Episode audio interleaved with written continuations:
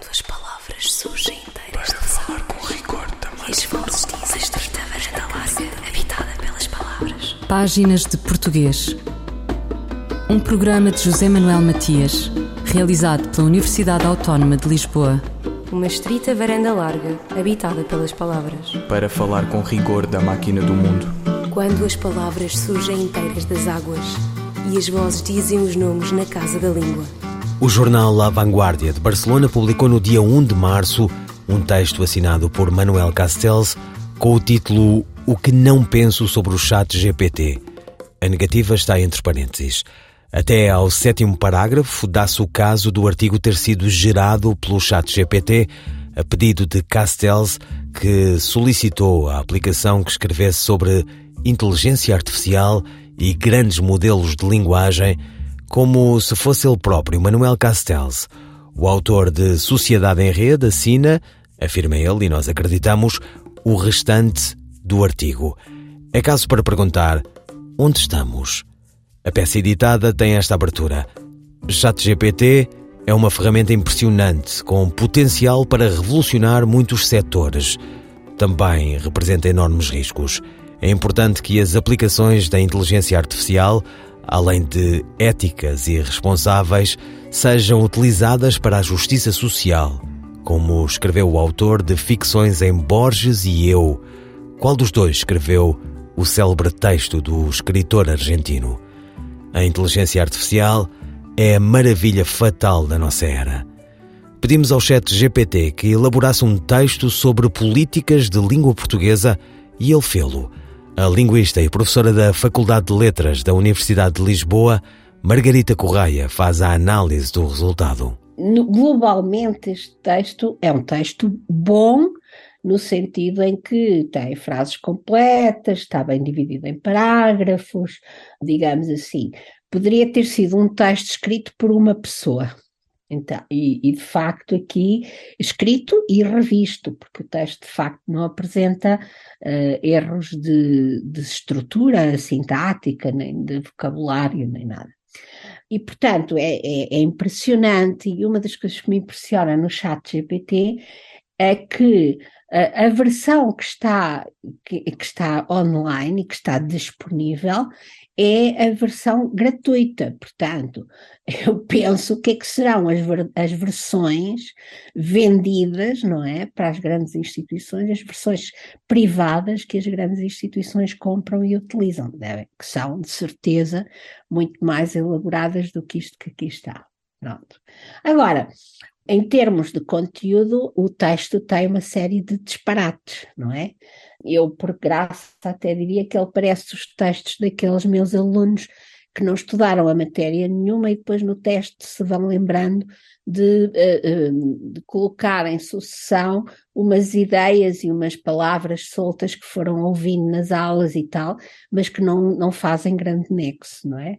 E, e o texto tem de facto aqui alguns erros interessantes, uh, interessantes porque são erros, mas também interessantes porque vai buscar assuntos que, não sendo os mais importantes, são aqueles que foram mais falados nos jornais durante uma certa época. Portanto, por aquilo que ele nos traz, este texto há de ter sido construído muito uh, pelos anos 2009 até 2015, 16, de certeza.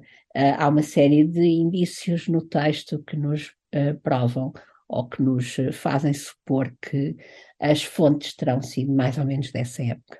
E que indícios são esses? O primeiro indício é o acordo ortográfico, que aparece aqui não sei quantas vezes referido no texto, com bastantes asneiras, não é?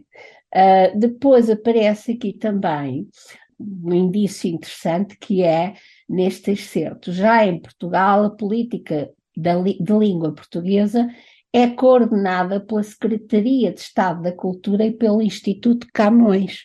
E é curioso que nem hoje em dia nós temos Secretaria de Estado da Cultura, porque temos o Ministério da Cultura, e o Instituto Camões não se chama já Instituto Camões, chama-se Camões Instituto da Cooperação e Língua, não é?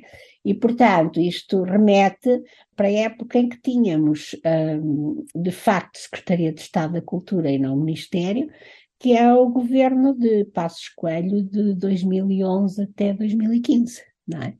E, e além disso, as, as referências constantes ao acordo ortográfico, uma vez que isso era de facto um tema uh, que era muito uh, recorrente na comunicação social nessa altura. E outro dos temas que aborda aqui é a própria definição de política de língua. Sim, sim. A definição de política de língua não é má. Eu diria que é uma, uma definição interessante, tirando duas ou três coisas um bocadinho estranhas que aparecem. Ele diz: as políticas de língua portuguesa são um conjunto de medidas e diretrizes adotadas pelos governos, instituições e organizações, sim, sem dúvida, que visam à, promoção e à proteção da língua portuguesa.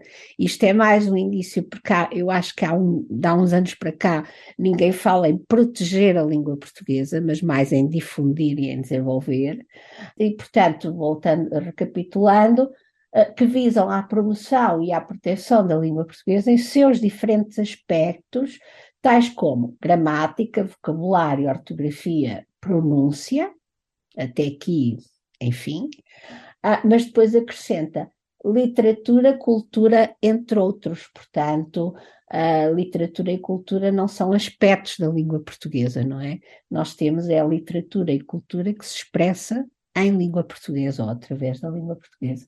E mais à frente há uma coisa muito engraçada que ele diz, diz que, exatamente, as políticas de língua visam garantir a sua preservação, promoção e, e, desenvolvimento, bem como a sua difusão em nível nacional e internacional, tudo, até aqui tudo bem.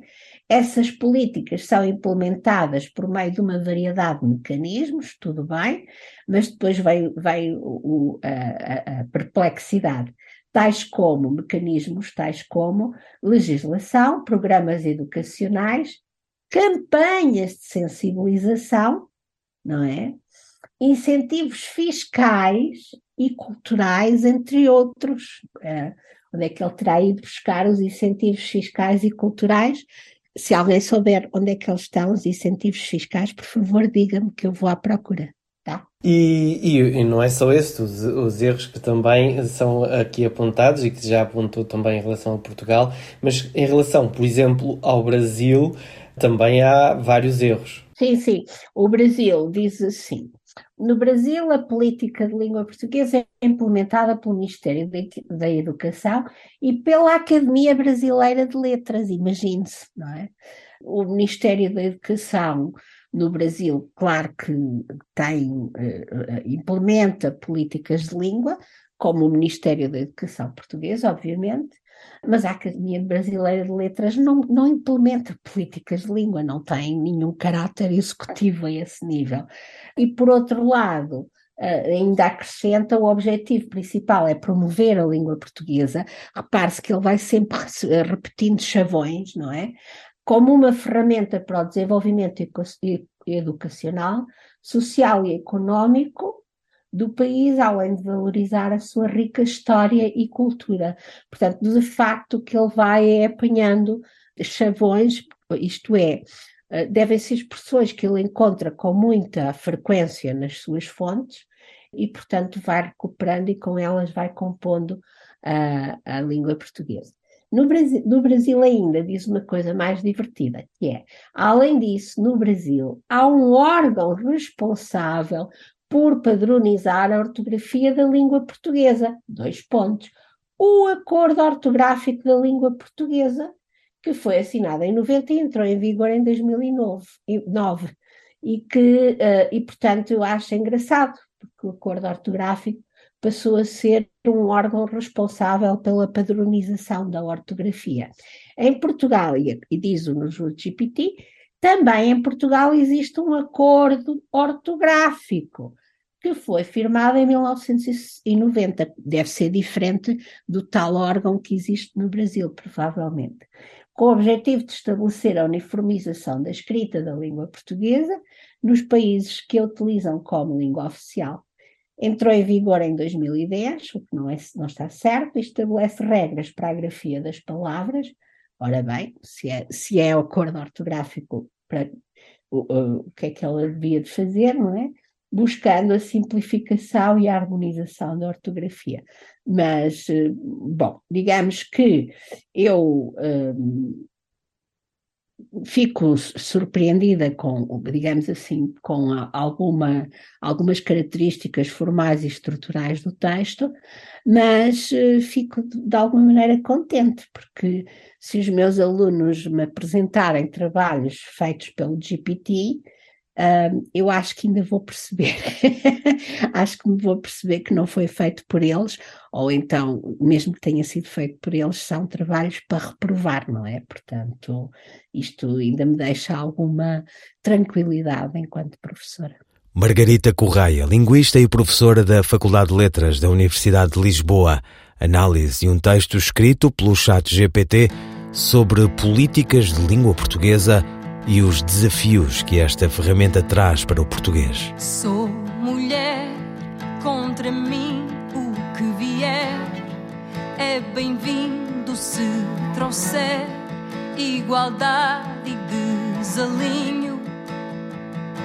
Sou mulher sem vergonha de vencer, eu aprendo ao viver e não mudo meu caminho. Sei dizer o que quero e o prazer ganha força, eu não minto, mas desarmo.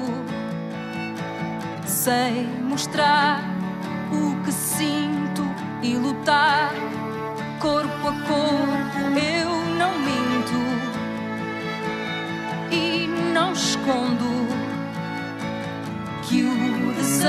desejo é maior que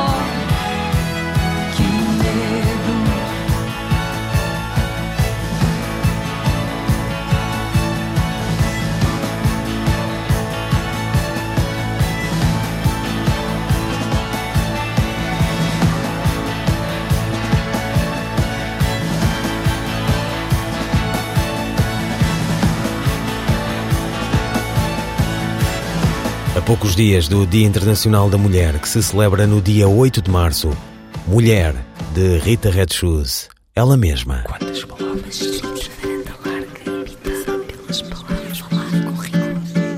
Continuamos a conversa com a professora Margarita Correia sobre o texto gerado no ventre algorítmico do chat GPT. Uma nota curiosa, nele refere-se que a língua portuguesa é a língua oficial de diversos países, incluindo africanos, mas só se referem os nomes de Portugal e do Brasil. Por que será? A reflexão da professora Margarita Correia. Isto agora permite-nos, enfim, uh, prever, ou por outra, uh, tirar, fazer algumas inferências respectivamente ao tipo das fontes que ele está a usar. Para já, com certeza que são textos publicados em Portugal e no Brasil. O português que ele utiliza, a escrita que ele utiliza é português do Brasil, há alguns indícios aqui, embora não seja muito marcadamente nem português do Brasil, nem português europeu, parece uma versão neutra. A verdade é que há algumas características que uh, nos fazem supor que a, a, gramática que ele usa ou as regras que ele tem, que o GPT tem uh, incluídas, têm mais a ver com a gramática do português do Brasil uh, do que propriamente com a gramática do português europeu. Portanto, é ma pende mais para o português do Brasil, digamos assim. E depois, é muito interessante, eu acho que isto nos dá muito que pensar, que é assim, na verdade, para o GPT, uh, eh, os países de língua portuguesa são Brasil, em primeiro lugar, e Portugal. Brasil, porque é talvez por ser o maior e por ser aquele uh, uh, do qual ele encontra mais referências nas suas fontes, não é? na sua base de conhecimento, e depois Portugal. Os outros países não aparecem, uh, vai-se lá saber porquê, não sei, mas que dá, dá que pensar, dá. Isto não poderá significar que há muito poucos textos publicados na internet desses próprios países, mas também de um, referentes à, às língua, à língua portuguesa e referentes às políticas de língua portuguesa em que se referem esses países? É isso, sem dúvida, não é? Nós sabemos que os países de língua portuguesa, embora alguns tenham naquele trabalho, naquele projeto que foi feito sobre o português na internet e que, de que saíram os resultados há poucos meses, continua a ser evidente que nos países de língua portuguesa digamos que não há textos disponíveis online que o chat GPT possa ir, digamos assim, uh, roubar ou, ou, ir buscar para incluir na sua base de dados.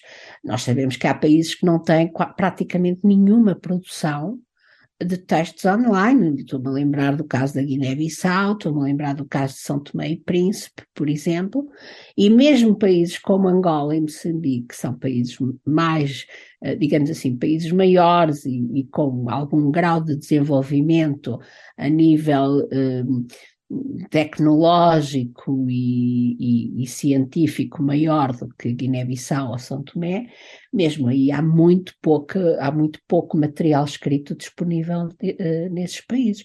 E, pelos vistos, nos textos que são produzidos no Brasil e em Portugal também não se fala desses países em particular, ou pelo menos não se fala de forma su, uh, suficientemente frequente ou estatisticamente relevante para que o chat GPT possa ir buscar essa informação aos textos que utilizou para construir este texto. Como referiu, consegue perfeitamente identificar então que um texto, se lhe aparecer um texto destes uh, à frente, uh, consegue identificar que foi um texto escrito pelo ChatGPT. Esta ferramenta não será então para já um desafio para as universidades? É um desafio para as universidades, sim senhor. Eu acho que esta ferramenta é um desafio para toda a sociedade. Uh, para toda a sociedade e, e, sobretudo, para todas as pessoas que, que, trabalham e que lidam com conhecimento, difusão do conhecimento, uh, ensino, etc, etc. Eu gostaria de fazer uma ressalva.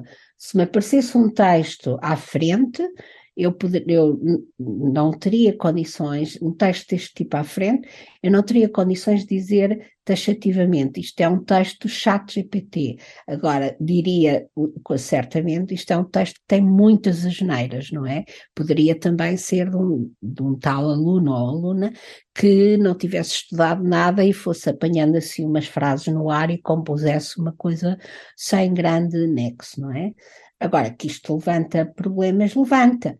E, o facto de ainda não ser tão bom como eu acharia que, que iria ser, uh, pode dar-nos algum tempo para nós uh, pensarmos como é que vamos gerir a presença desta, desta nova realidade e o acesso que os nossos alunos têm a esta nova realidade porque isto é um assunto que claramente tem que ser eh, discutido e pensado, quer dizer, não, não se pode varrer para debaixo do tapete. Margarita Correia, linguista e professora da Faculdade de Letras da Universidade de Lisboa, análise de um texto escrito pelo chat GPT e os desafios para a língua portuguesa. Qual a diferença entre um bilhão e mil milhões? A resposta da professora Carla Marques.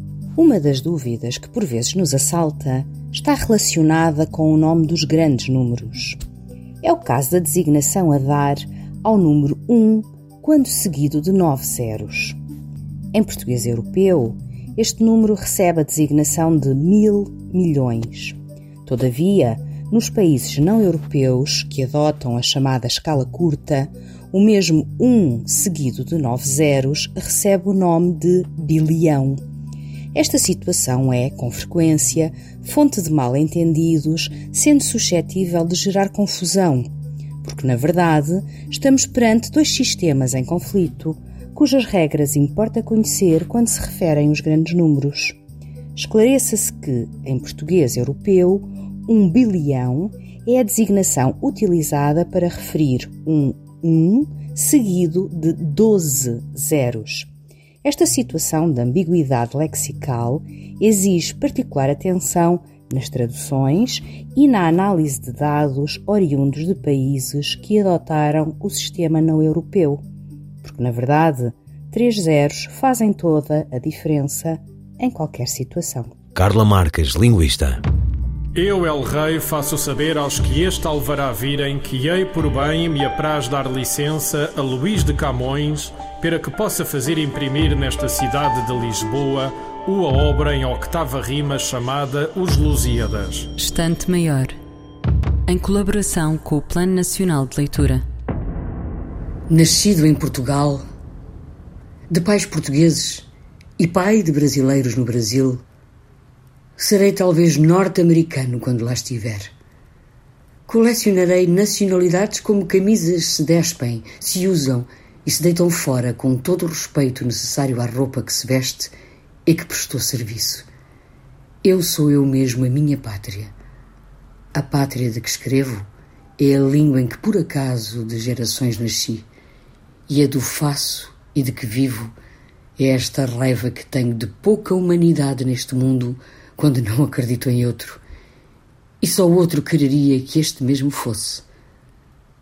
Mas se um dia me esquecer de tudo, espero envelhecer tomando café em Creta com o Minotauro, sob o olhar de deuses sem vergonha. Um poema de Jorge de Sena, lido pela atriz Maria Henrique.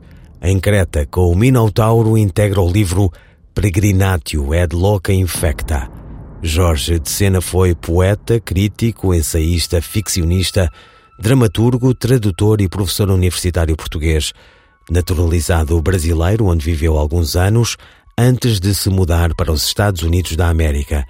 Com vasta e multimoda obra publicada, o seu livro ficção mais famoso é o romance autobiográfico Sinais de Fogo. Ouviram páginas de português, pode voltar a ouvir em RTP Play as despedidas de José Manuel Matias, Luís Carlos Patraquim, Miguel Roque Dias e Miguel van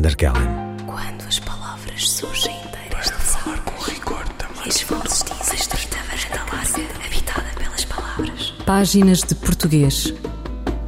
Um programa de José Manuel Matias, realizado pela Universidade Autónoma de Lisboa. Uma estrita varanda larga, habitada pelas palavras. Para falar com rigor da máquina do mundo quando as palavras surgem inteiras das águas e as vozes dizem os nomes na casa da língua.